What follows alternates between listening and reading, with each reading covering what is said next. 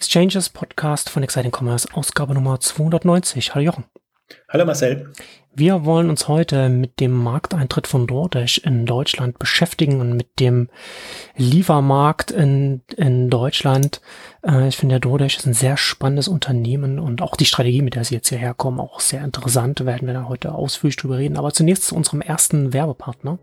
Messenger People auch gerade noch eine WhatsApp-Nachricht verschickt oder auch schon mal mit einem Unternehmen über WhatsApp gechattet? Oder vielleicht bietet ihr euren Kunden in eurem Unternehmen WhatsApp auch schon als Kontaktkanal an? Unternehmen wie TUI, Hessnatur, Wish oder auch also Online-Versicherungsmakler machen das schon und einige Unternehmen, zum Beispiel der Farbhändler Miss Pompadour, verkaufen auch schon sehr erfolgreich über WhatsApp. Bei Miss Pompadour wird in neun von zehn Chats ein Produkt verkauft und das funktioniert ganz einfach, professionell und DSGVO-konform, inklusive Schnittstellen zu Shop-Systemen wie Shopify, Shopware und so weiter mit der Lösung von Messenger People, dem Expertenteam für Conversational Commerce. Messenger People bietet eine Softwarelösung, mit der Firmen WhatsApp und andere Messenger DSGVO-konform und skalierbar für ihre Kundenkommunikation einsetzen können. Ist einsetzbar für zahlreiche Use Cases im Marketing, Kundenservice und eben auch im Online-Handel und deswegen besonders relevant für uns hier unter dem Aspekt Conversational Commerce bzw. Social Commerce. Ihr könnt jetzt das Messenger Playbook runterladen. Das enthält über 20 Erfolgsbeispiele aus verschiedensten Branchen, Studien und Praxistipps unter messengerpeople.de slash exchanges minus playbook. Messenger People in einem Wort messengerpeople.de slash exchanges minus playbook. Ja, bevor wir heute mit DoorDash und dem äh, Liefermarkt hier in Deutschland einsteigen wollen, wollen wir heute noch ein paar Minuten nehmen und noch an äh, Thomas Lang erinnern, ähm, E-Commerce-Experte, den, glaube ich, viele Hörer, Hörerinnen hier äh, kennen auch, ist vor ein paar Tagen für uns überraschend verstorben. Und äh, du kennst ihn ja schon länger oder kanntest ihn länger als ich. Äh, ich kann ihn auch schon äh, viele Jahre auf Konferenzen mal getroffen. Ähm, er hat als E-Commerce-Experte, du wirst ja gleich noch ein bisschen zu, zu ihm als Experte noch ein bisschen was noch erzählen. Ähm, aber ich fand immer, dass er, dass er äh, sehr, sehr interessante Einblicke äh, immer hatte, äh, auf den Markt hatte und auch immer sehr faszinierende Sachen auf dem Carpathia-Blog auch, auch, dazu geschrieben hat. Du hast es ja auch ganz oft auf Exciting Commerce aufgenommen. Und es ist, äh, das Wort wird ja oft verwendet, äh, ein bisschen zu oft finde ich, aber bei Thomas kann man, glaube ich, schon von der, äh, von der Koryphäe einfach sprechen. Da hat er schon herausgestochen unter den Experten im, im Handel, im Onlinehandel. Ähm, mindestens so wichtig oder vielleicht noch wichtiger, wenn ich auf der auf Konferenzen getroffen habe. Es hat immer, weil es hat immer maximal eine Minute gedauert, bis er, bis er herzhaft gelacht hat. Also ich glaube, an sein Lachen, das ist, wer ihn persönlich kennt, der weiß genau, wovon ich spreche. Ja, das ist auch das Bittere. Ich meine, er ist nur 53 Jahre alt geworden, muss man auch ähm, sehen. Also es war wirklich überraschend und es ist schockierend und ähm, ist halt auch jemand, der, der einen eigenen Kopf hat, eine eigene Meinung hat, aber trotz allem sympathisch war. Das ist halt so, das ist nicht so mit manchen, da beißt ja dann so oder das kommt so super, super energisch rüber. Mhm. Und ähm, das ist halt so auch was, was ich so extrem bedauere, ähm, dass, dass er als Stimme dann, dann fehlen wird. Und er hat mit dem Blog gestartet, um uns vielleicht noch ein bisschen darüber zu passieren äh, zu lassen. Und ich finde das immer sehr wichtig, dass man auch jenseits der ganzen PR-Themen einfach noch Leute hat, die natürlich aus ihrer Sicht, aber zum Beispiel Thomas hat es durchaus versucht, unabhängig zu machen, ähm, eine, eine Einschätzung geben auf, auf Themen oder andere Themen hochheben, die, die normalerweise eben umgehen, äh, um ähm, nicht relevant wären, nicht da wären ähm, weil es einfach keine klassischen äh, PR- und Branchenthemen sind. Also insofern schon über das Blog ist er natürlich ähm, bekannt geworden und, und hat sich einen Namen gemacht. Carpathia gibt es seit 20 Jahren, also das heißt die, die Beratung und das, das Geschäft darum, was eben auch als unabhängige Beratung ähm, also institutionalisiert wurde, ähm, war ihm auch sehr wichtig, dass er nicht irgendwelche ähm, ja, Software oder, oder Produkte verkauft, sondern dass er versucht, oder das Carpathia versucht eben das, das einigermaßen neutral und unabhängig hinzubekommen. Also da die Stimme, Blog und dann natürlich und ich oder wir, glaube ich, kennen ihn seit, seit Live-Shopping Days. Das heißt, es ist über zehn, ja. bald, bald 15 Jahre jetzt her, ähm, wo, wo er da war, wo auch eine Schweizer Delegation, nenne ich das ja dann immer so schön, ähm, da war und ähm, wo er sich auch inspirieren hat lassen für die, für die Connect-Konferenz. Und das war für mich eigentlich auch so das, das Bemerkenswerte. Das ist ja nicht, also das ist ja nicht naturgegeben, dass man so eine Konferenz aus dem Boden stampft und das dann wirklich war ja die bedeutsamste jetzt für den Schweizer Markt. Und was man immer nicht so sieht und worauf ich gerne noch ein bisschen hinweisen möchte, ist auch das, was an Energie reingesteckt wird. Also jeder könnte im Prinzip eine Konferenz starten und also wenn er, wenn er Zuschauer hat und, und das Potenzial hat, ein, ein Programm machen, das irgendwie füllen und, und das dann äh, groß und äh, bedeutsam zu machen, je nachdem. Was ich halt an Thomas geschätzt habe, ist, die Energie, die er reingesteckt hat in die qualitativen äh, Geschichten. Und das sieht man immer nicht so. Also wie viel Mühe man sich gibt, welche Speaker man äh, bekommen will. Und es ist ja nicht so, dass man bei den Speakern offene Türen einrennt, sondern zum Teil baggert man ja über, über Jahre, dass, dass man bestimmte Leute kommt, bekommt. Und wenn man sich jetzt mal eine, eine Connect-Konferenz zum Beispiel anschaut, wirklich im Grunde ein Zweitagesprogramm eingedampft auf einen Tag, das ist schon mal ähm, die Kunst, dass man sich wirklich Mühe macht, was man genauso gut auf zwei Tage strecken könnte. Ähm, das Format, und da habe ich immer, immer noch so ein bisschen beneidet ähm, zuletzt, ähm, weil natürlich das mehr das ursprüngliche K5-Format oder Live-Shopping-Days-Format war, dass man wirklich mit in Gesprächsform das macht. Das klappt bis 500 Teilnehmer, danach wird es super schwierig und die, die, die Connect-Konferenz war immer in dieser Größenordnung.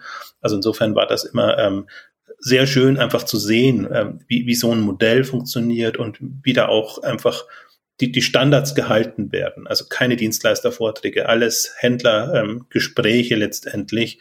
Und ähm, das äh, und vor allen Dingen, und der letzte Punkt, der mich da noch sehr beeindruckt hat oder auch selber einmal angespornt hat, dass man das natürlich so in gewisser Weise ein qualitativer Wettbewerb dann entsteht. Hm. Du siehst, da gibt sich jemand extrem Mühe und hm. versucht sowohl thematisch als auch was die Speaker angeht, des Standards jeden, jedes Jahr nach oben zu schrauben. Und, und dann denkst du dir, ja, siehst du, es geht doch und, und die Themen kann man noch so abs, also abdecken. Ja. Nicht, dass man sich jetzt, dass man es kopieren könnte, ne? das kann, kann man nicht, weil das natürlich für den Schweizer Markt gemacht, das war auch weiter gefasst als rein E-Commerce, Online-Pure-Player, wie wir es zum Beispiel machen würden. Aber du hast halt echt gemerkt, da ist dieser Ehrgeiz da, wirklich sich quasi jedes Jahr zu toppen und äh, das habe ich immer so ein bisschen bedauert, weil das sieht man nicht. Das, das sieht man so einer Konferenz nicht an. Die sieht aus wie eine, eine übliche. Und was da an Energie äh, etc. reinfließt, äh, ähm, sieht man nicht. Und das ist halt das, was ich auch an ihm geschätzt habe. Dieses, ähm, diesen Anspruch zu haben und da wirklich ähm, ja, jetzt gar nicht missionarisch unterwegs zu sein. Das ist ja auch das, das Faszinierende, sondern schon im Grunde sehr offen zu sein, aber halt neugierig die Leute dann auch zu befragen, zusammen mit Malte Pulzin, die sich da sehr schön abgewechselt haben, einfach da Themenschwerpunkte zu setzen und, und im Gespräch dann rauszuarbeiten oder auch ähnlich wie, wie, wie ich auch den Anspruch habe, auch vielleicht das ein oder andere rauszubekommen, was man sonst nicht so erfährt. Und das geht natürlich eher auf einer persönlichen Schiene. Und das sind alles so Themen und, und, und Dinge, wo ich mir denke, echt, echt schade, echt bedauerlich. Ähm, meine hat natürlich jetzt seit, hat man jetzt ja auch erst erfahren, seit, seit zwei, zweieinhalb Jahren an, an, Krebs ähm, gelitten. Und, und insofern muss man das schon auch sehen, aber also ich habe es nicht gewusst und, und ähm, das, was du beschrieben hast, die Art und Weise, ähm, also diese, diese positive Grundeinstimmung und die Art und Weise, wie er mit den Leuten umgeht, das hat sich nicht geändert. Und er hat sich auch selbst dieses Jahr noch reingehangen, hat für K5 TV äh, wirklich tolles Programm hm. ähm, auf die Beine gestellt. Ähm, auch da die ganzen Fast, Fast Delivery äh, Anbieter zusammenbekommen, die auch noch nicht an die Öffentlichkeit wollen. Äh, die der Galaxus ja. nochmal gab als, als Marktführer. Also da sieht man auch das, das ganze Spektrum. Und ähm, ich wünsche und drücke Alexandra Scherer, die sie ja früh jetzt als Nachfolgerin äh, gekürt haben oder, oder ähm, ähm, die, die, die Geschäftsführung übernimmt, ähm, dass die das fortführen kann und, und dass sie auch die Unterstützung bekommt, eigentlich von, von allen Beteiligten, ähm, dass das weiterleben kann. Also bedauere es sehr, sehr, sehr, sehr. Und ähm, persönlich ähm, das Interessante ist ja immer, man sieht sich vielleicht ein, zweimal im Jahr oder dreimal, je nach Konferenzen, aber über Twitter und Co. ist man im Grunde dauernd in Kontakt und bekommt Impulse und, und hat so den, den Austausch, flaxt auch rum und, und das ist ja eigentlich alles eine sehr, sehr lockere und entspannte Atmosphäre. Und mhm. das sind so die Themen, die dann tatsächlich auch fehlen. Ich glaube, du hast ihm wahrscheinlich auch äh, bei Twitter zumindest gefolgt und, ja, ja. und, und so bekommt man eigentlich immer so, hat man die Person relativ nah dran, ohne jetzt, wie gesagt, über Details informiert zu sein, wie, es einem persönlich geht. Das ist natürlich sehr, das fehlt. Ja, das stimmt. Ja, dann lass uns jetzt mit unserem Hauptthema oder mit unserem zweiten Thema heute äh, einsteigen. Und zwar wollen wir über DoorDash sprechen, die jetzt nach Deutschland auf verschiedene Wege gekommen sind. Da reden wir jetzt, glaube ich, drüber. Also zum einen sind sie mit ihrer DoorDash Hauptmarke in Stuttgart jetzt gestartet. Da reden wir, glaube ich, auch noch darüber. Warum ausgerechnet die Weltmetropole Stuttgart ähm, ja. sie übernehmen wollt eins der äh, wirklich vielversprechendsten europäischen Unternehmen auch in dem Markt, die eine richtig, richtig gute App, finde ich, auf, auf, auf die Beine gestellt haben, einen guten Service gemacht haben, sich richtig viel Gedanken gemacht haben und auch äh, wirklich gut vorangekommen sind. Und sie haben sich strategisch bei Flink beteiligt, das im Gegensatz zu Gorillas jetzt nicht so viele negative Schlagzeilen hat, mit denen es dann immer auffällt ja, mit welcher, mit welcher Seite wollen wir anfangen? Beziehungsweise offiziell am Anfang vielleicht vorher noch äh, für alle Leute, die, die DoorDash nicht auf dem Schirm haben oder das nicht kennen, muss man vielleicht noch dazu sagen, ist der Marktführer in, in den USA und ist da schon äh, so stark unterwegs, äh, als Uber Grubhub übernehmen wollte und dann äh, Postmates dann äh, sich geschnappt hat, als das erste nicht geklappt hat. Ähm, da gab es durchaus einige Analysten damals, und das kann ich durchaus nachvollziehen, dass Uber sich einfach auch ein bisschen für Uber Eats Entzugzwang gesehen hat, äh, wegen der Übermacht von DoorDash im Heimatmarkt. Also es ist ein wirklich, ist an der Börse notiert, äh, großes, starkes Unternehmen. Ich finde auch diszipliniert und auch mit einer sehr vielversprechenden Deutschland-Strategie oder Europa-Strategie, mit der sie jetzt hier expandieren. Da gucken wir mal. Das ist immer so ein schwieriges Unterfangen, wenn US-Amerikaner oder generell äh, internationale Unternehmen versuchen, in Deutschland äh, Fuß zu fassen. Ich würde nur vielleicht noch ergänzen, und das sollten wir später besprechen, ähm, es ist auch anders aufgestellt als so manche andere. Also technologisch im, im Anspruch und der Art und Weise, wie sie die Märkte, Communities in Anführungszeichen äh, bedienen wollen. Ich würde vielleicht noch mal kurz einsteigen, was, was das sehr so spannend macht, gerade im deutschen Markt, ist ja ähm, im Grunde der Markt war ja in der Hand von Lieferando. Taker ja. by Group, ähm, nachdem Lieferheld verkauft worden ist an Lieferando, das, als die Marke verschwunden ist, ähm, war das ja quasi monopolistisch belegt. Und dann kam eben Volt und, und dann kamen andere und plötzlich sind alle aufgewacht und jetzt auf einmal ist wieder so ein Rennen, wo man eigentlich gedacht habe, der Markt ist vergeben und das ist alles durch, zumindest mhm. im Restaurantbereich. Das ist das eine. Und das andere ist, dass es eben jetzt nicht mehr um, nur um Restaurantlieferungen geht, sondern tatsächlich auch um ähm, Lebensmittellieferungen und um, um andere Themen, Apotheken, Medikamente, alles mögliche. Also gerade DoorDash ja. hat da eine sehr weitgehende Vision und mich hat tatsächlich sehr fasziniert, ähm, also über Flink wurde ja lange gemunkelt und das haben sie ja noch so implizit offiziell bestätigt jetzt in dem Quartalsbericht. Aber gerade Volt hatte sehr große eigene Ambitionen und sie haben ja jetzt quasi Volt übernommen rein über Aktienanteile. Also, also es war sieben Milliarden Bewertung, sehr aufgebläht, aber sie haben kein Cash hinlegen müssen, wie man das normalerweise erwarten würde und äh, wenn man so einen Player übernimmt. Und ähm, da sieht man eigentlich auch schon, dass sich da wohl zwei gefunden haben, die auf einer mhm. Wellenlänge sind mhm. und, und, und die das vorantreiben wollen. Also insofern war das für mich nochmal, ja, ist eigentlich, ist dadurch auch nochmal im, im Stellenwert gestiegen, weil das hinzubekommen und die haben jetzt flink vorgezogen Gorillas, da hat es wohl auch Gespräche gegeben. Also vielleicht war genau das, das Thema dann, dass man sich dann weder über die Bewertung noch über das, was an Geld reinfließt, einig wird. Und da Flink ja so und so ein bisschen geschickter unterwegs ist, mit einem Rewe-Einstieg, mit, mit einer bestimmten Positionierung. Also muss ich auch wieder relativieren. Gorilla macht es gerade auch nicht schlecht, weil sich die mit allen Lebensmittelhändlern verbünden und versuchen, das so ein bisschen franchise-mäßig auch auszulagern. Aber mit Volt und Flink haben sie auf jeden Fall zwei sehr schöne Füße in der Tür, sage ich jetzt mal. Und DoorDash selber, und jetzt habe ich so ein bisschen, im ersten Moment habe ich so ein bisschen gespottet, oder auch gedacht, vielleicht verschwindet die Marke Volt im, im Vergleich zu DoorDash. Jetzt nach dem Deutschlandstart muss es gar nicht sein. Also kann durchaus sein, dass äh, DoorDash so das eine Segment bedient, äh, Volt ein, ein anderes Segment bedient. Ähm, muss man mal sehen. Also bin ich auch auf deine Einschätzung gespannt. Und Flink, wie gesagt, ist nur eine Beteiligung. Da, da muss man jetzt ohnehin erstmal abwarten, da haben sie halt einen Fuß in der Tür. Aber da sieht man eigentlich jetzt so die, die Segmente, in denen sie vertreten sein wollen als, als, als Thema. Ja. Und das macht's in, dem Liefer, in der Lieferwelt spannend, aber für uns natürlich auch spannend in dem Lebensmittelsegment. Äh, schnelle Lebensmittel, aber muss auch nicht schnelle Lebensmittel sein. Also eine Meldung zum Beispiel, die jetzt auch kam, ähm, ich springe ein bisschen, aber nur als Teaser, ich hoffe, das eine oder andere können, können wir vertiefen, ähm, den, der nationale Versand von DoorDash in den USA. Das heißt, bisher haben sie rein lokale Lieferungen gemacht und jetzt bieten sie ihren Partnern, die haben eben so ein Partnermodell eben auch an, das, was eben in einer Region interessant ist, auch in andere Regionen liefern zu können über einen, äh, ja, über entsprechende äh, äh, Partnerschaften mit äh, Lieferdiensten und all was, was dazugehört. Aber da sieht man so ein bisschen auch den Denkansatz. Und ich sehe einfach die Mächtigkeit, die da auf uns zukommt. Da kommt ein anderes Modell für den Onlinehandel, das lokal verankert ist, aber kein stationäres Modell, sondern ein lokal verankertes, aber national ausrollbares Modell. Und das mhm. macht es für mich so spannend.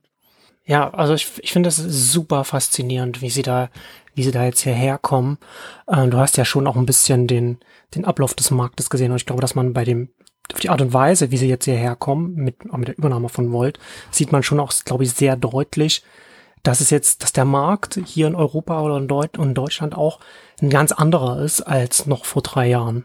Da hätten sie, glaube ich, nicht irgendwas übernehmen, äh, zwingend übernommen, wenn sie hierher gekommen wären, hier gestartet wären. Aber jetzt ist es einfach so, dass du einfach, du hast eine, du hast eine Konkurrenzsituation, ne? Wir haben jetzt auch Foodpanda hier wieder. Oder, oder da gibt's ja einen, einen weiteren Anlauf auf dem Markt und da, und da fließen ja auch richtig auch äh, Risikokapital, Kapitalgelder hier rein und hier wird, hier wird man ja, also in, in, hier in Berlin wird man ja mit Coupons gerade zugeworfen. Ja. ja. Also es ist, man kann jetzt nicht mehr auf die Abendveranstaltung gehen und die Häppchen abgreifen, aber man kann jetzt ja jeden Tag für mit mit mit Coupons sich beliefern lassen, wenn man das, mhm. wenn man das will mit Rabatten. Ähm, und deshalb glaube ich, dass sie da schon sehr, sie gehen sehr sehr pragmatisch hier hier ran wo wir auch gleich mal noch ein bisschen Detail noch drüber reden können. Und das glaube ich schon, das habe, dann habe ich den Eindruck von außen, dass es auch ein sehr diszipliniertes, pragmatisches Unternehmen äh, auch ist. Also gerade auch, wenn man sich anschaut, wie sie, wie sie gewachsen sind. Ne? Sie sind, glaube ich, 2013 oder so sind sie, glaube ich, gestartet.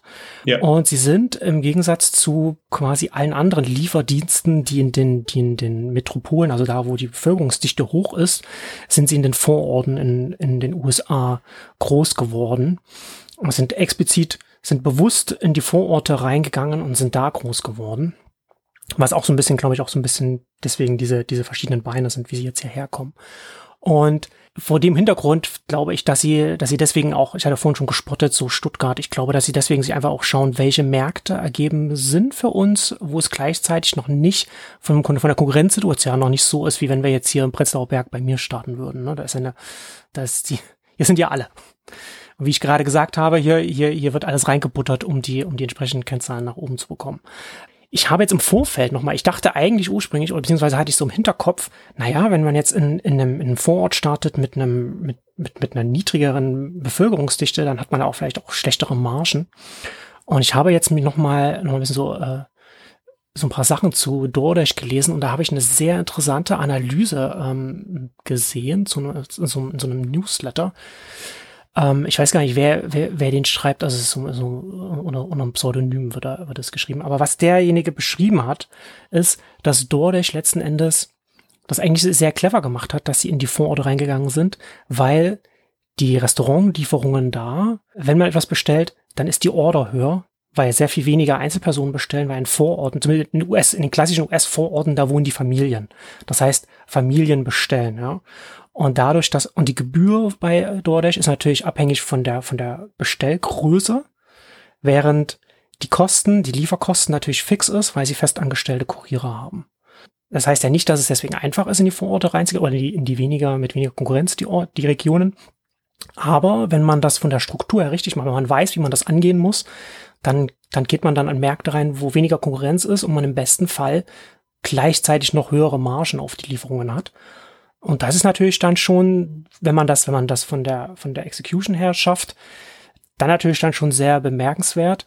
Und ja, und ich glaube, dass sie das hier, also wie gesagt, der Stuttgart Einstieg sehe ich ganz, ganz klar, dass sie hier, äh, dass sie das hier letzten Endes so aufteilen, DoorDash mit der Marke, versuchen sie mehr oder weniger das zu wiederholen, wie sie in den USA historisch gewachsen sind, während Volt die Metropolen weiter bearbeitet, weil sie jetzt einfach nicht sagen können, okay, wir machen jetzt unsere, wie wir das, wie wir das vor fast zehn Jahren gemacht haben und kommen dann hier irgendwann mal, äh, weiß ich nicht, in fünf Jahren dann in den Metropolen an oder so, weil dann wird es sehr viel schwerer. Was übrigens auch ein Grund ist, warum ich zunehmend skeptischer bin, was Picknick angeht, was äh, wie, wie langsam das wächst und wo das hingeht. Ich weiß nicht, wie relevant das dann irgendwann mal noch sein wird. Also wir sind ja sehr positiv oder, oder du und, und ich auch, haben ja viel drüber gesprochen.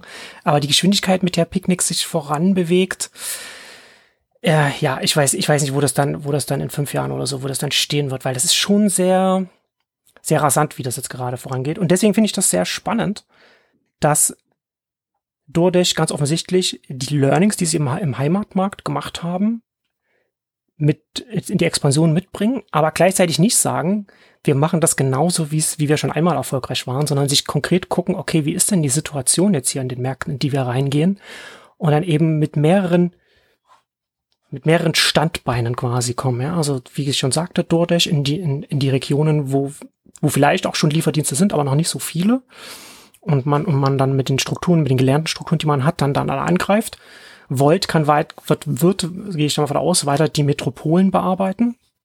Und mit Flink hat man ja dann strategisch auch potenziell mit der, mit, mit der Beteiligung, und dann kann man das ja auch reinholen, wenn man das, wenn, wenn das dann äh, sinnvoll wäre, da hat man den Quick-Commerce-Teil abgedeckt. Und ich fand das auch interessant, sie haben sich ja nur beteiligt, aber ich weiß nicht, wo ich das gelesen habe. Es muss, ich glaube, das war in dem, im Handelsblatt-Artikel, wo dann auch schon der, der CEO oder jemand gesagt hat, ja, wir können ja dann auch das Angebot von Flink auch in unserer äh, App mit anbieten oder irgendwo, oder wo man das zusammenbringt. Also das fand ich auch irgendwie, fand ich sehr überraschend zu, zu dem Zeitpunkt, das irgendwie schon als, als, als so eine Option in den, in den Raum, also nicht, dass man das macht, sondern dass man sagt, okay, wir könnten ja irgendwann.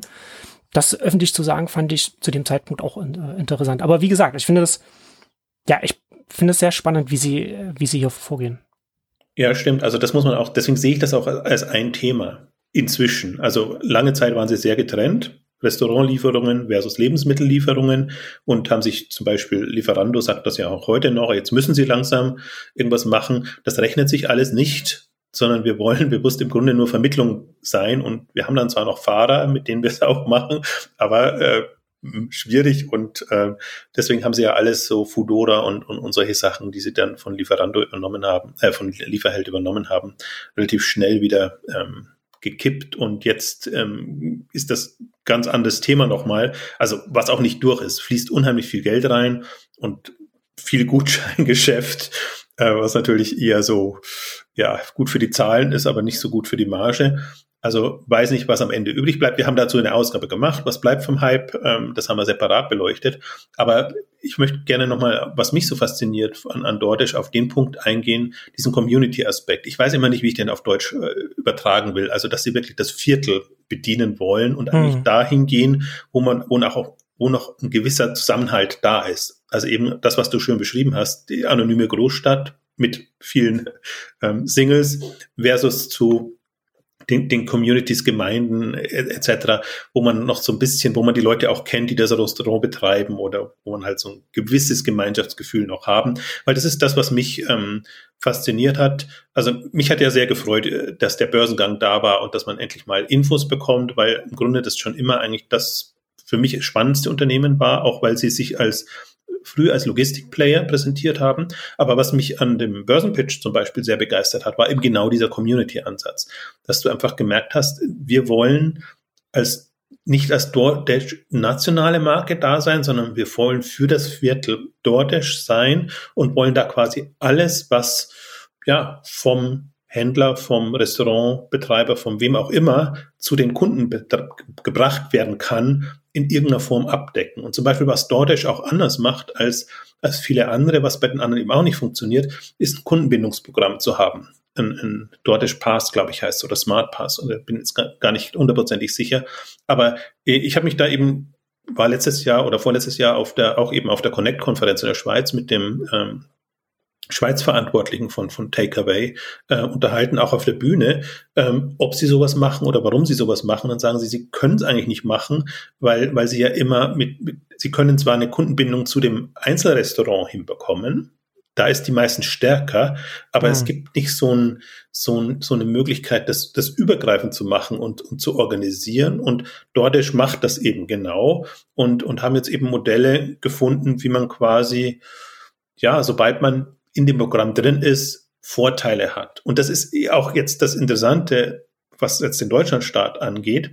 Ich glaube auch, dass sie deshalb in, in so eine, ja, underserved, sage ich jetzt mal, Region äh, gehen, weil es ist natürlich auch eine Vertriebsleistung. Sie müssen erstmal die Unternehmen für sich begeistern. In der Regel sind das jetzt Restaurants.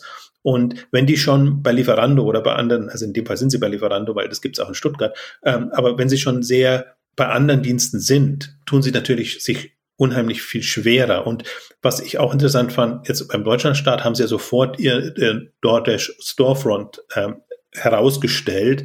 Also, dass, dass, dass sie den Restaurantbetreibern eben auch eine Möglichkeit bieten, äh, Lieferungen anzubieten, ohne dass klar ist, dass DoorDash dahinter steckt, sondern sie kaufen sich quasi die, die, die, die Technologie, die Infrastruktur, würde ich erweitert sehen, und nutzen die DoorDash-Dienste, sind aber quasi weiterhin der Restaurantbetreiber, ähm, der das anbietet. Und auch da gehen sie einen anderen Weg als, als, als die anderen gehen. Und, aber das erfordert eben eine Vertriebsleistung. Da müssen Sie erstmal die Restaurants bekommen und vor allen Dingen brauchen Sie einen Referenzcase, mit dem Sie dann auch in die anderen Städte gehen können und vielleicht ja. auch in die Großstädte. Ja. Und, und so sehe ich das so ein bisschen als, als Spiel momentan. Und das wird jetzt sicherlich, deswegen erwarte ich jetzt also auch nicht, dass die sofort jetzt in, in Dutzende von anderen kleineren Städten, also Stuttgart als kleine Stadt zu bezeichnen, ist schon wieder. das ist immer eine Frage der Perspektive. Absolut, aus, aus Berlin und München Sicht vielleicht. Aber das sind ja also andere Großstädte, sagen wir es mal so, ja. gehen und ähm, glaube eher, dass die jetzt mal ein, ein halbes, dreiviertel Jahr warten und, und das da, da etablieren und, und, und hin, äh, also testen und, und dann hoffentlich, also aus Ihrer Sicht, einen Referenzcase haben und Sie sagen können, okay, in Stuttgart hat das so geklappt und, und, und das bewirkt dann auch was. Also die, diese, diese, diese Kombination aus Geschäften und nicht nur, dass du dann ein, einzelnes, ein, dein Ding einzeln machst als Einzelkämpfer, sondern in dem, in dem ähm, DoorDash, ich nenne es jetzt mal hochgestochen Netzwerk oder Kontext. Ähm, und, und das sind alles so Themen, die, die ein anderes Moment nochmal reinbringen in, in ja. dieses ganze Feld Lieferdienste. Und deswegen ist es, also gibt so viele unterschiedliche Gesichtspunkte, das, das mit Spannung zu verfolgen. Aber das, das ist einer. Und, und wenn die damit durchkommen, dann ist das natürlich nochmal eine komplett, komplett anderes Ding. Also für mich geht das dann auch so weit, dass ich sage, im Grunde, was ich mir eigentlich jetzt schon von Gemeinden erwartet hätte, dass die eben eine lokale Infrastruktur mit Depots, mit allem Möglichen ähm, erschaffen, um, um diesen, diese Online-Bestellungen, auch die schnellen Lieferungen oder auch meinetwegen die geplanten Lieferungen hinzubekommen, dass das Anbieter wie DoorDash machen werden. Und sie mhm. haben halt jetzt, kommen über ein hochfrequentes Thema rein mit Essenslieferungen. Das kann man durchaus auch mehrmals pro Woche machen, wenn man, wenn man, wenn man will. Im Unterschied zu einem Online-Handel, der halt dann, wenn nur ein paar Bestellungen da sind, aus Kundensicht ist es nicht so, aber aus Händlersicht ist es so, haben die da äh, bessere Karten mit, mit so einer Lösung reinzukommen. Und gerade was so im, im lokalen Umfeld ähm, gerade passiert, ist oder die Offenheit, die jetzt auch da ist, ist mit Spannung zu verfolgen. Weil ich wollte vorhin eigentlich noch ergänzen, als du auch, auch ähm,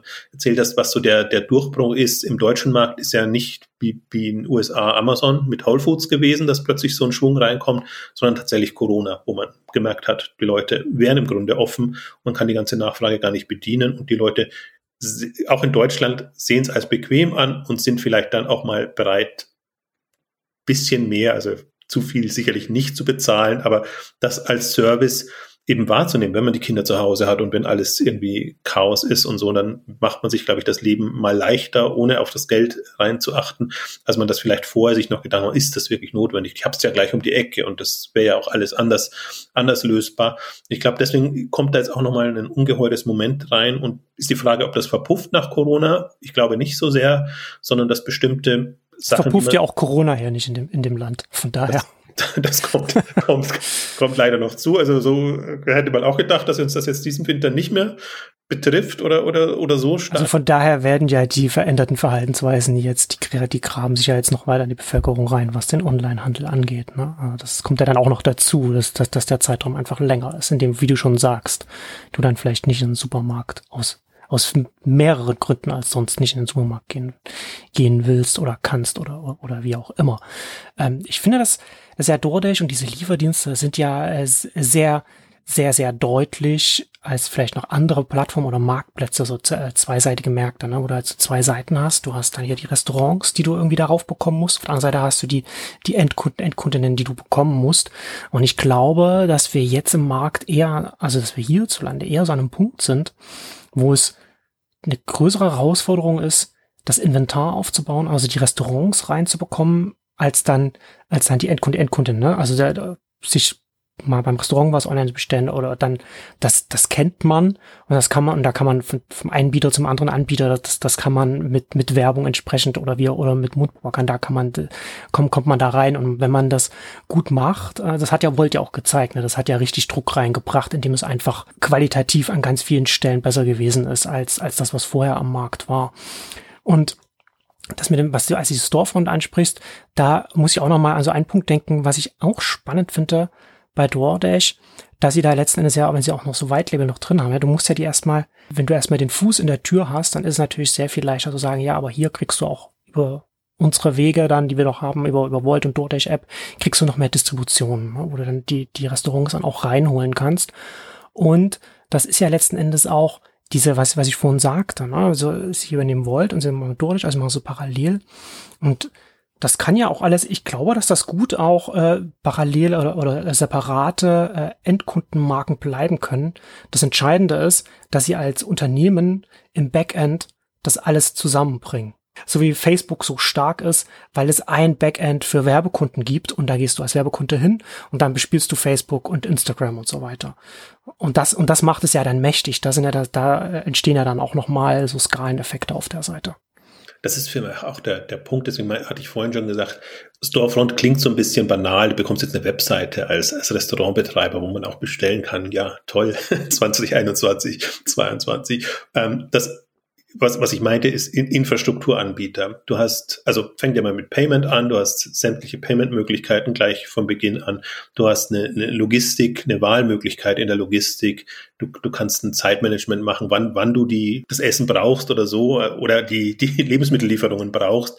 Also sind alles so Services, die man da einbauen kann, so wie du es jetzt auch beschrieben hast, einmal und eben auch Kundenbindung tatsächlich. Und, und das ähm, Interessante ist ja, weiß nicht, ob er das jetzt schon macht, aber, aber zumindest wollte ich mal kurz anteasern, ähm, vom, vom Geschäftsmodell her sehe ich ja nicht die als die haben nicht das Geschäftsmodell Lieferdienst, sondern die haben das Geschäftsmodell Werbevermarktung und, und Kundenvermarktung. Also dass sie die Hersteller dann irgendwann auch nochmal reinbringen, die, die Marken, die Brands etc. Deswegen, ein Ding ist nämlich noch offen und da bin ich sehr gespannt, auch, auch in USA, was wird aus Instacart?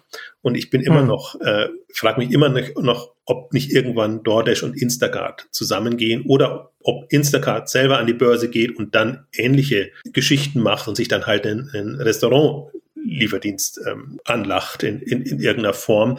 Also ich glaube, das, das sind so die, ähm, das ist das, was gerade passiert. Und das hat nichts mit, das fällt halt wieder durch alle Raster, das hat nichts mit Onlinehandel zu tun, sondern im Grunde ist es unser, das, mich hat es ja sehr gefreut, dass wir jetzt heute DoorDash machen, weil es so, so können wir so eine äh, Trilogie machen äh, mit, äh, wir haben Rent a Runway begonnen, wir haben Enjoy gemacht und wir machen jetzt in der, auf der letzten Meile DoorDash. Ähm, also es gibt so, Entwicklungen, die eher durch die letzte Meile getrieben werden, als eigentlich, ja, wir nennen es durch die Online, klassische Online-Sicht. Hm. Und sind natürlich alles Mobile-App-Player, aber auch da sehe ich eben die Grenzen fließen zwischen Mobile und, und Logistik letzte Meile. Das sind, das, das könnte genauso gut ein Logistiker machen, äh, wenn, wenn er irgendwie eine, eine, eine App baut und, und die Akquise macht und alles, was, was damit zusammenhängt.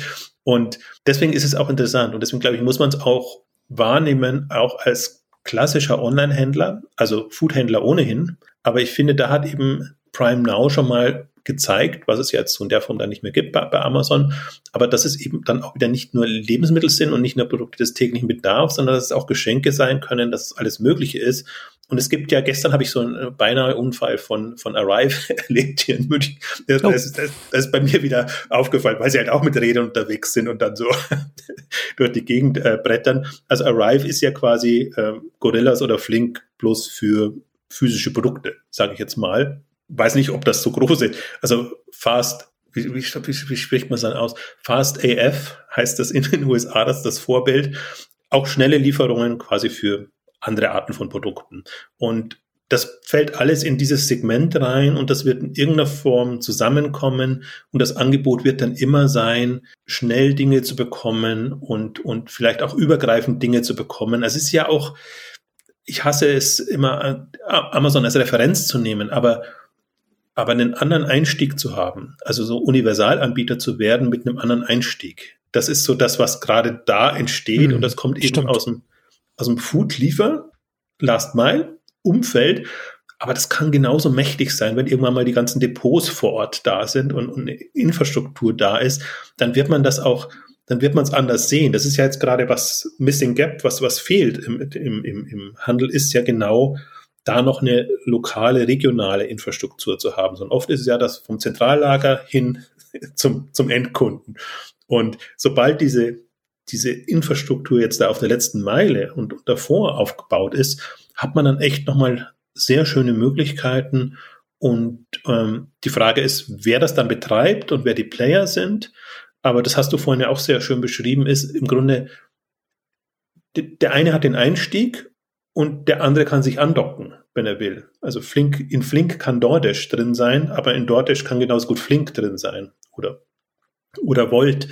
Also ich hasse inzwischen das Wort Super App auch schon, ähm, weil, es so, so so übertrieben häufig verwendet wird. Und ich finde, es ist noch nicht keine super App, wenn nur Anbieter aus einer Familie drin sind.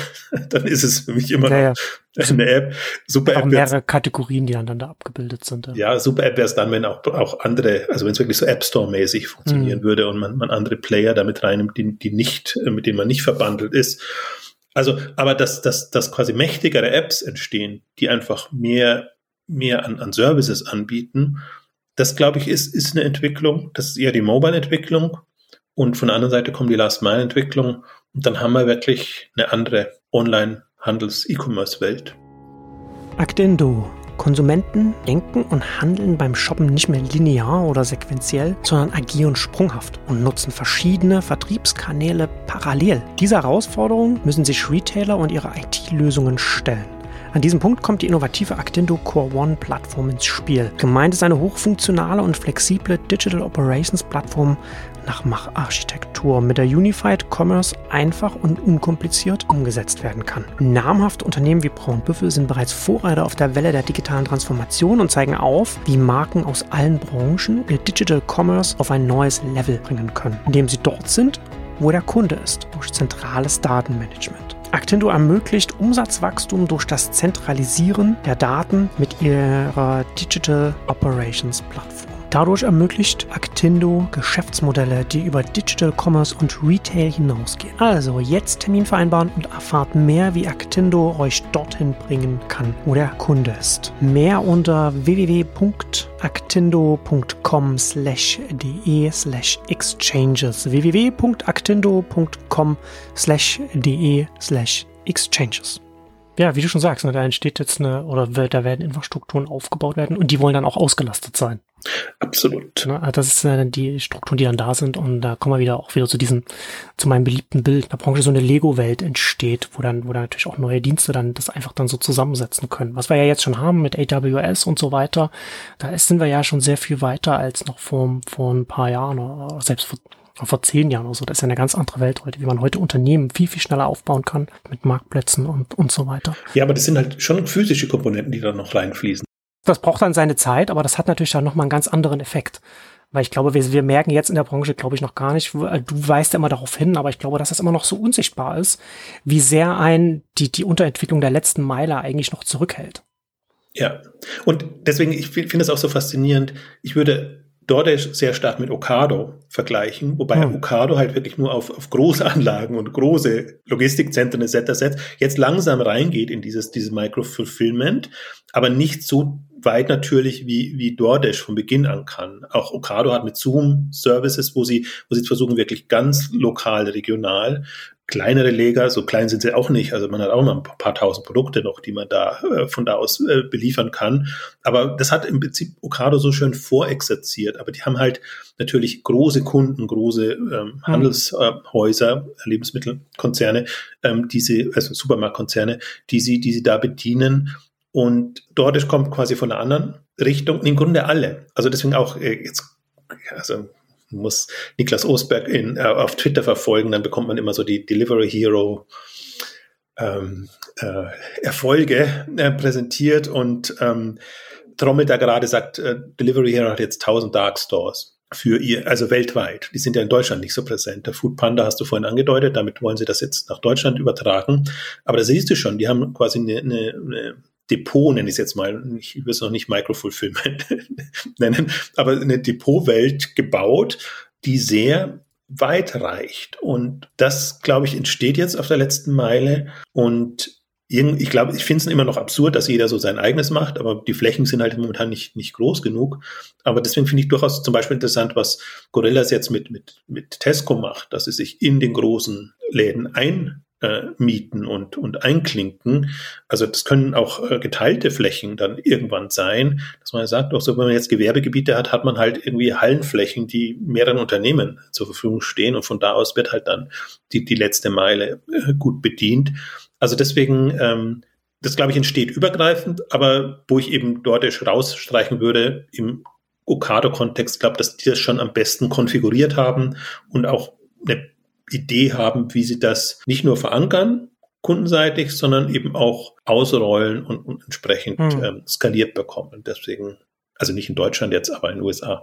Ja, ich finde es ja auch interessant, ne, dass man natürlich jetzt auch, das, da beschäftigen sich ja auch diese Lieferdienste zunehmend damit, auch, äh, wo zum Teil mit Vertikalisierung dann experimentiert wird, auch mit, also Dark Kitchens sind ja auch ein, ein zunehmendes Thema, ne? also Restaurants, die gleich ganz auf die paar Leute noch verzichten, die dann da sitzen. Also jetzt gerade hier in der Pandemie sowieso ist ja sowieso dann äh, nochmal noch mal ein anderes Thema. Aber vorher schon ein Thema, ne, wenn man sowieso die Lieferung der, der, der Mahlzeiten dann äh, wenn das entsprechend groß ist, dann ergibt das natürlich Sinn. Oder beziehungsweise neue ja, Restaurants, also dunkle Restaurants aufzusetzen, Dark Kitchen im Sinne von, dass da gar keine Leute mehr hingehen und sich reinsetzen, sondern dass die Mahlzeiten, die da zubereitet werden, nur noch über die Lieferdienste dann rausgehen da hat ja auch der Uber-Gründer arbeitet da ja sehr stark da auch an einem, an einem Unternehmen, das da im Gegensatz zu Uber damals völlig unter dem Radar läuft und äh, gar nicht mit mit der mit der Presse geredet wird. Das geht so weit. Äh, ich hatte, hatte ich neulich auch was, eine ganz interessante Reportage dazu gelesen in, in einem, weiß gar nicht mehr, wo das war, in einem europäischen Tech-Blog. Die sind zum Beispiel sehr stark auch in, die sind auch hier in Deutschland aktiv und auch in Frankreich ähm, und die stellen Leute ein und und verbieten denen oder untersagen denen äh, die neue Position auf LinkedIn anzugeben, so dass man gar nicht mit, so dass auch die unmittelbaren Kollegen das professionelle Netzwerk gar nicht mitbekommt, wie das dann so unterm Radar dann wächst. Aber das, das nur am Rande. Was ich interessant finde, ist, dass natürlich auch diese Lieferdienste sich anschauen, hm, könnten wir solche Dark Kitchens nicht auch selbst einfach betreiben. Ne? Und dann ist das genau das gleiche Thema, was wir jetzt haben. Ein Amazon-Marktplatz, der gleichzeitig noch eine Eigenmarke hat. Ne? Das, sind, das sind die Eigenmarken-Äquivalente für solche Lieferdienste. Also, und DoorDash ist da, glaube ich, auch mit dabei. Da ja. gab es kürzlich äh, eine Meldung. Also genau das Thema, das war eine Zeit lang sehr Wortspiel hochgekocht. Ähm, hm. Aber die ist so ein bisschen unterm Radar jetzt. Wobei ich tatsächlich auch glaube, jetzt ist es relevanter, nur nimmt man es oder muss man es nicht mehr so wahrnehmen. Und ich meine, das ist alles auch, ist auch eine Frage der Masse, ne? kann man sich ja vorstellen. Wenn man Restaurantbetreiber ist und die Lieferungen durch, noch durchmachen, äh, noch mitmachen muss, äh, ich meine, die Küche wird nicht größer dadurch, das Bestellvolumen schon. Und warum die Fläche, die man für die Sitzplätze hat, nicht eben auch für die Küche äh, genau. entsprechend genau. nutzen? Also das ganz klassische Thema Umsatz pro Quadratmeter. Ja, genau so, oder? Oder einfach auch die, die Möglichkeiten, was kann man, kann man zubereiten, wie kann man es vorbereiten und, und das ist halt auch, das sind wir noch nicht ganz, aber gut, dass, dass du es dass du's nochmal anreißt, weil eins von einem, also wie sagt man, das eine führt zum anderen, so muss man sagen. Ähm, erst wenn das da ist, also erst baut man natürlich auf bestehende Infrastruktur, auf bestehende Services, Restaurants etc. Ähm, und dann kann man es eigentlich maßschneidern und in die Richtung entwickeln, wie es, eigentlich Sinn macht. Und ähm, deswegen, wenn man das Thema wirklich mal fünf oder zehn Jahre weiterdenkt, dann ist das halt so. Und das muss das ist kundenorientierter. Das, was wegfällt, ist natürlich das Social-Element jetzt, sich im, im Restaurant so treffen, wobei, was, wie social das ist, in der Mittagspause schnell irgendwo hinzustürmen und, und sich da gemeinsam schnell, schnell das Essen ähm, reinzuziehen. Also ist immer die Frage auch, was, was, was unter nostalgischen Gesichtspunkten wirklich dran ist und äh, was man halt so gemacht hat, weil es notwendig war.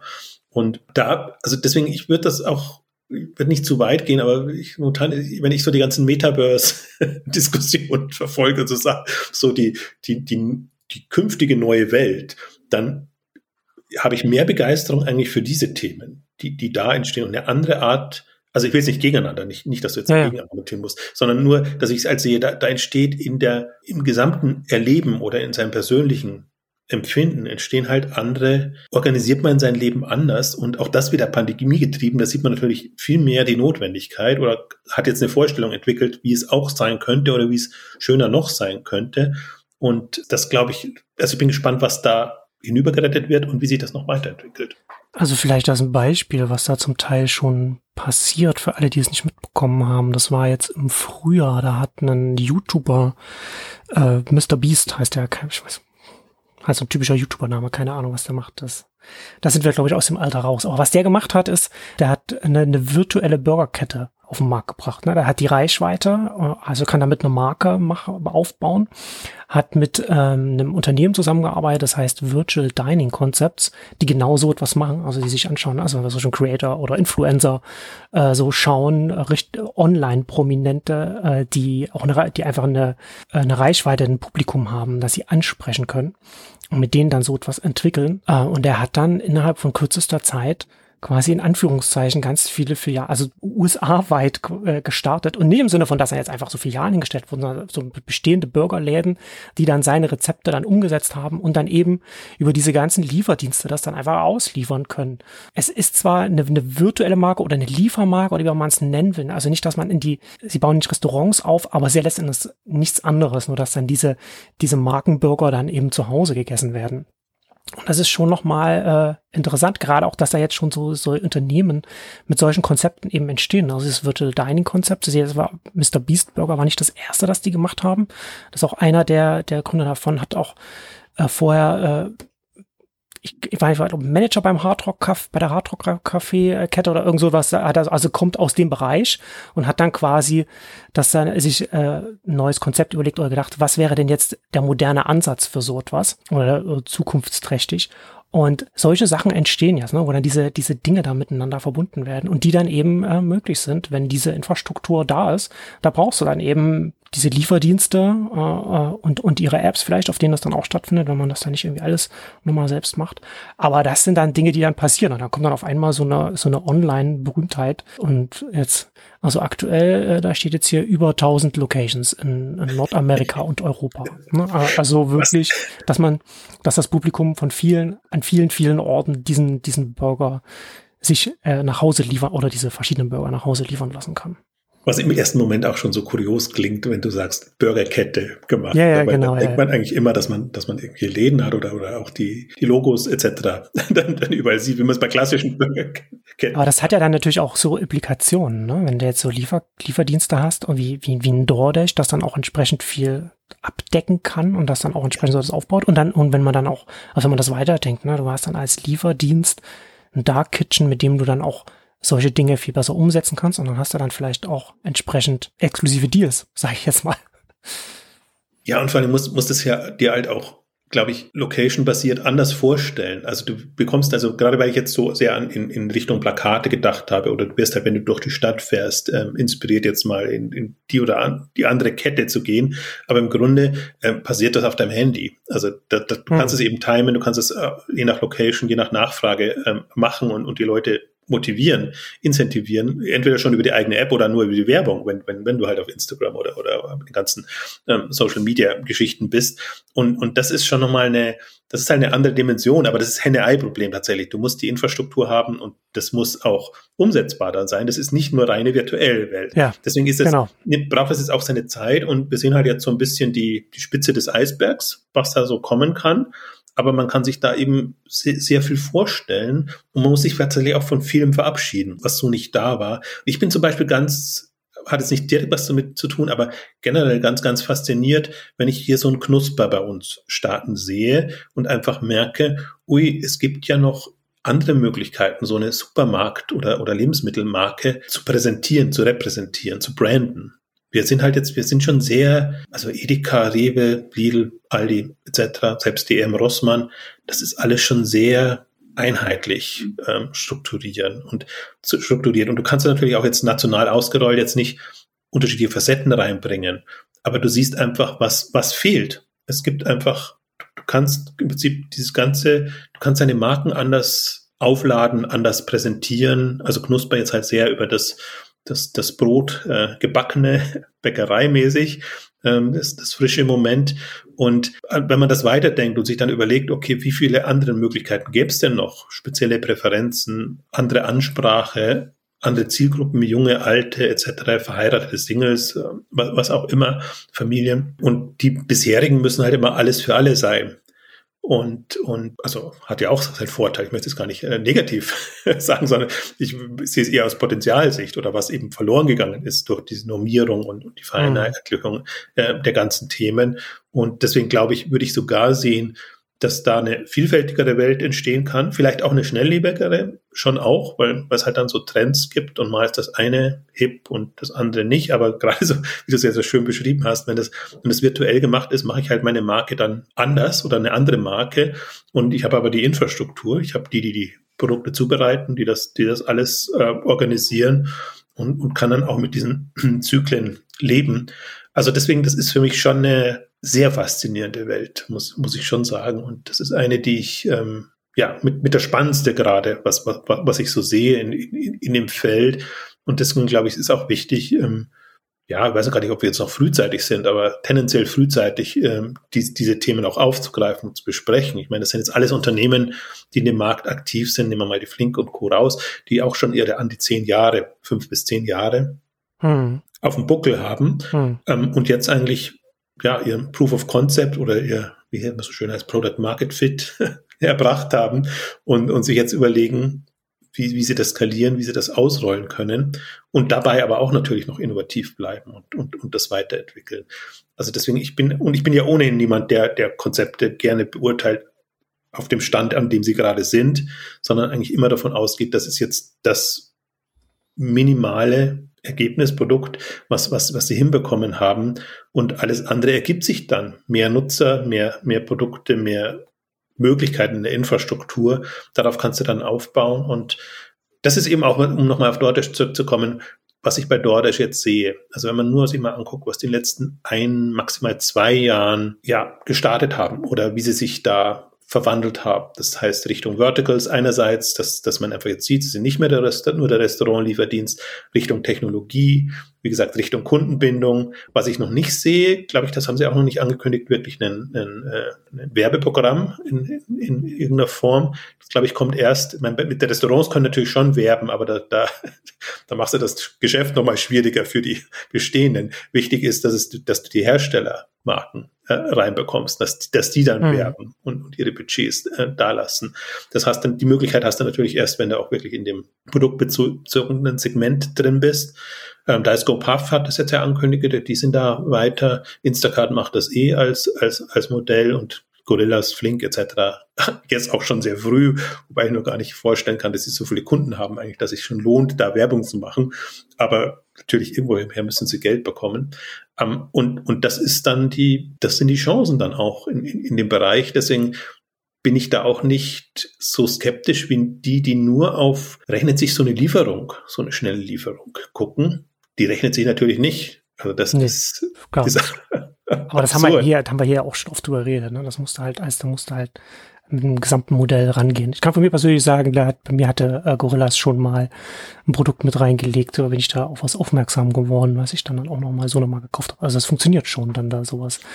Auch wenn da die, äh, die Kundenzahl nicht so groß ist bei denen, die das sind, da kann das schon durchaus punktuell funktionieren. Zumindest so, so anek anekdotisch jetzt hier mal. So Richtung Sampling habe ich noch gar nicht gedacht. Stimmt, geht ja auch. Du musst es war, hat, hat man auch, das war nicht nur einmal, aber da war schon, das hat, das hat auf jeden Fall funktioniert. Aber was ich halt auch bei dem Markt wirklich interessant finde, ist, wir haben ja wirklich lange, haben da hier diesen einen Monopolisten gehabt mit einer, also bei der Restaurant, bei einer Restaurantlieferung, wo du, wenn du die App aufgemacht hast, schon gesehen hast, denn das Alter gesehen hast, ne? Also, also vom, vom, vom Design her und auch von der, von der Nutzung her, äh, finde ich schon jetzt auch nochmal sehr, ähm, erhellend, glaube ich, auch für alle Leute, aus, auch aus dem Onlinehandel, sich einfach mal zu überlegen, wo, wo ganz lange dieser Stillstand da war und dann kamen, ja, also, also für, für, für Lebensmittel, Gorillas und so weiter und dann eben auch Volt.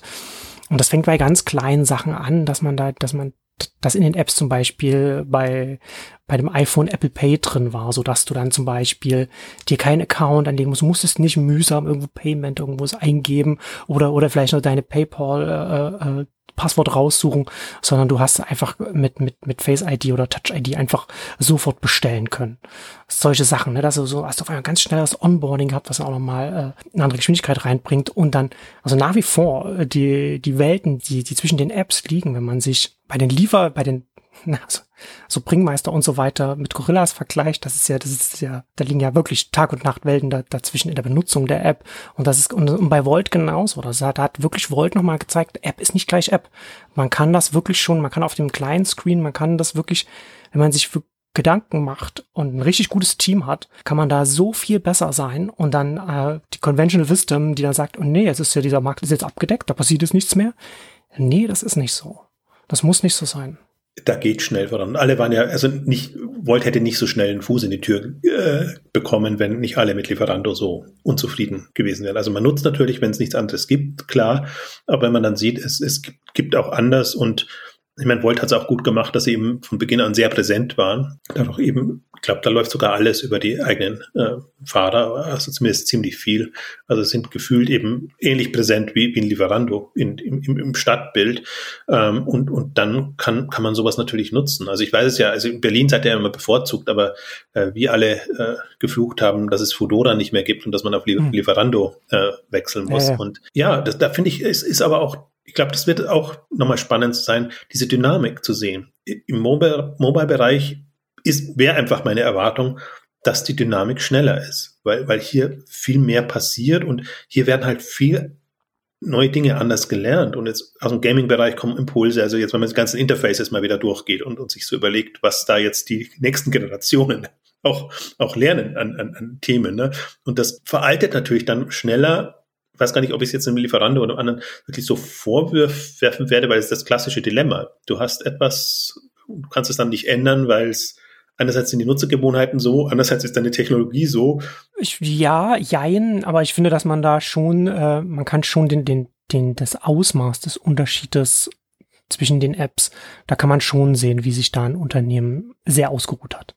Ja, das stimmt schon, aber das sieht man erst, wenn das Neue da ist. Wenn genau, genau. Aber das, aber das meint, das meinte ich ja, ne, dass das halt mhm. schön auch nochmal in diesem konkreten Bereich äh, Online-Restaurant, Lieferungen und auch Lebensmittel und so weiter, man schön sehen kann, was da noch an Potenzial noch da ist, was da noch an Sprünge möglich sind, die dann auch nicht einfach nur Kosmetik sind, sondern auch wirklich dann halt einfach auch äh, spürbar am Markt was, was bewegen. Und das gilt ja für alle anderen Kategorien genauso. Absolut. Und jetzt können wir dann quasi mal beobachten, jetzt bin ich sehr gespannt. Jetzt hat DoorDash quasi so drei Beine, drei Füße im deutschen Markt, DoorDash, Flink und, und Volt. Jetzt kann man gucken, wo sind sie in einem Jahr, wo sind sie in fünf Jahren, mit welcher Marke und halten sie überhaupt durch. Also das, warum ich glaube, dass sie durchhalten, ist ja, die haben ja wirklich einen genialen Börsengang hingelegt und sind extrem ja. hoch bewertet und haben jetzt auch diese, haben nur ein paar Anteile abgeben müssen durch die Volt-Übernahme. Also wenn sie jetzt mit den Kennzahlen nicht ganz schlimm aussehen, so dass das alles implodiert, aber sie sind in der Bewertung weit über auch allen anderen.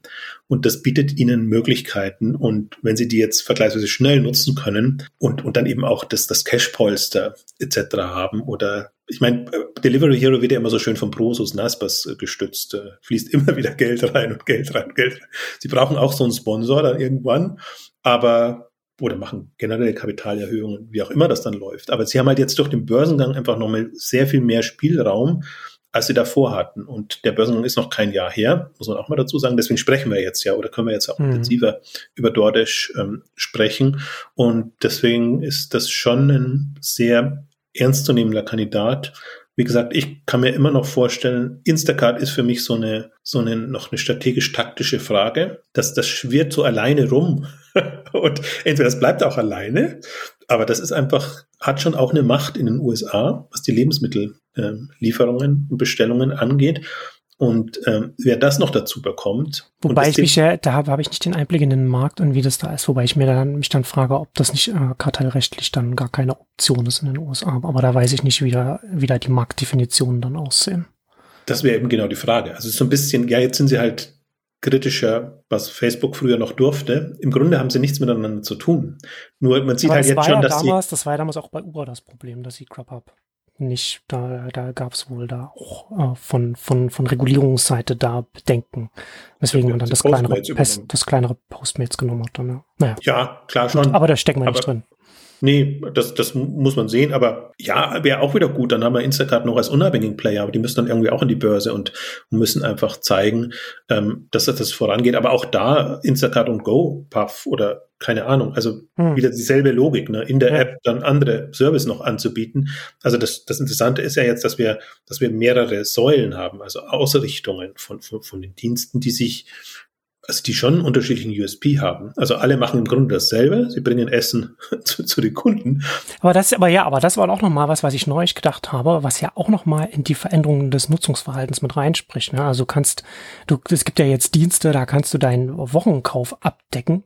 Und es gibt Dienste, da kannst du deinen Spontankauf abdecken. Das heißt, du kannst jetzt also zumindest jetzt wir hier in Berlin, jetzt ist ja nicht, nicht in allen Regionen, ne? Äh, oder zumindest noch nicht. Aber das hat ja schon nochmal dadurch, dass sie sich ergänzen, das hat ja auch nochmal Auswirkungen auf das unterschiedliche Konsumverhalten. Absolut. Also und vor allen Dingen, ich, man merkt es ja auch daran, früher haben sich alle immer so weit weggetan davon. Also gerade die, die Wocheneinkauf machen von den Schnelllieferungen. Und für mich ist da Okado auch immer so ein, so ein ähm, Referenzpunkt, so lange und auch immer noch wettert Okado gegen die Gorillas und andere, aber irgendwann mussten sie ein Okado Zoom auf die Beine stellen. Ähm, also sowohl für sich und ihre Kunden als auch um den Markt zu signalisieren, wir sind nicht nur die mit den großen Lagerhallen, ja. ähm, sondern wir können im Prinzip auch schnell, wenn wir wollten. Aber im Grunde ist das nicht in ihrer DNA in Anführungszeichen ähm, und, und wollen sie das auch gar nicht. Halten sie das für Quatsch und für ineffizient und aber der, die, die Marktentwicklung ist eine andere. Und hm. ich glaube aber sehr stark eben auch an die, es braucht diese Spezialisierung. Wenn sie das verwischen würde, würde es nicht gehen, sondern es gibt unterschiedliche Gründe, warum du das nutzt. Und ähm, dann braucht es einen entsprechenden Service. Und ähm, diese, ja, diese Vielfalt ist gerade sehr faszinierend. Und klar, also es wäre utopisch, wenn die alle überleben würden. Und es wird dann auch wieder diese Phasen geben, wo, wo eben einige eingehen, andere übernommen werden, etc., wo das dann wieder totgeschrieben wird ähm, oder totgesagt wird, glaube ich auch nicht, sondern ähm, die, die Frage wird jetzt tatsächlich sein, wie, wie formiert sich das? Wie formieren sich die ganzen Player? Also wie geschickt machen sie es auch, um eine Gegenmacht zu sein zu den etablierten? Weil das Interessante ist ja, das haben wir ja auch nicht gehabt, ne? wie schnell jetzt alle äh, klassischen Anbieter den Fuß in die Tür bekommen wollen. Dass das Rewe direkt bei Flink einsteigt mhm. ähm, oder dass Edeka bei Picknick dabei ist, äh, jetzt äh, die, die, die internationalen möchte ich jetzt gar nicht alle durchgehen. Das hätte man, also entweder sind sie so geschockt von dem Geld, das da reinfließt, aber das entspricht eigentlich nicht ihrem Naturell. Im Grunde heißt es immer, erstmal abwarten, erstmal sagen, das wird eh nix und dann am Ende gucken und schauen, dass man doch noch irgendwie was reißt. Am besten dann noch selber versuchen. Und das wäre so der klassische Weg. Und das ist diesmal komplett anders. Und, und ähm, das, ähm, ja, also ich möchte jetzt nicht sagen, dass es eine andere Ernsthaftigkeit ist, aber das ist schon nochmal eine andere Art und Weise, wie, wie das gerade passiert. Und ähm, es kann ja nicht sein, dass die jetzt auf einmal alle äh, euphorisch sind, was so diese Online-Möglichkeiten sind. Oder vielleicht sind sie es eben aufgeweckt durch Corona. Das ist halt das, was jetzt anders war im Prinzip als, als vorher. Also es sind alles so Gedanken, die man sich momentan machen kann, wenn man mal überlegt, wo das in fünf oder zehn Jahren steht. Ja. Aber das ist schon, ich glaube, die Dynamik, die wir da sehen, ist schon faszinierend. Vor der kann man sich nicht verstecken. Ja, da kommen wir jetzt zum Ende unserer großen Stuttgart-Ausgabe. Vielen Dank fürs Zuhören und bis zum nächsten Mal. Tschüss. Tschüss.